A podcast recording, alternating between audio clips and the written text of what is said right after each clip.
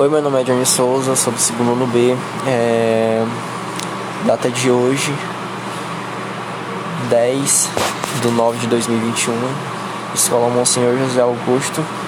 Hoje vim falar sobre o meu tema é Brás Cubas, as obras de Brás Cubas. É... Foi um filme lançado em 2001, é... Base... é dramático baseado nas obras de Machado de Assis.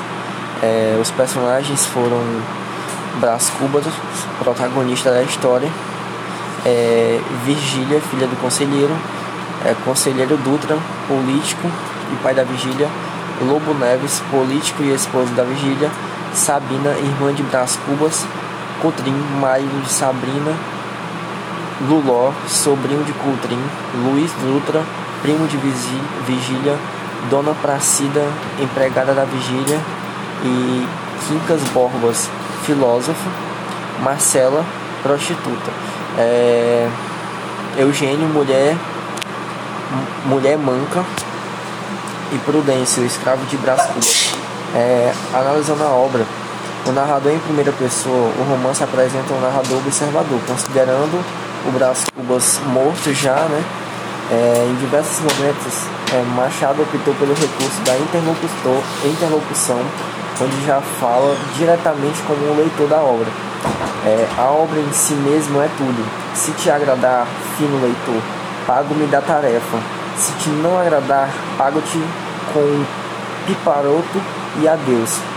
É, o tempo pode ser indivíduo, endividado em cronológicos e psicológicos. O primeiro é desenvolvimento pela ocorrência dos fatos da vida de Brás Cubas, ou seja, da maneira linear, já o segundo pertence às memórias e divulgação do autor durante a relação.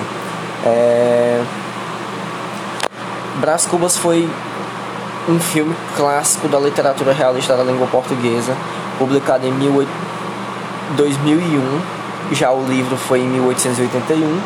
É marcado inicialmente no início do realismo é, no Brasil e ainda serve de diversão das obras do autor.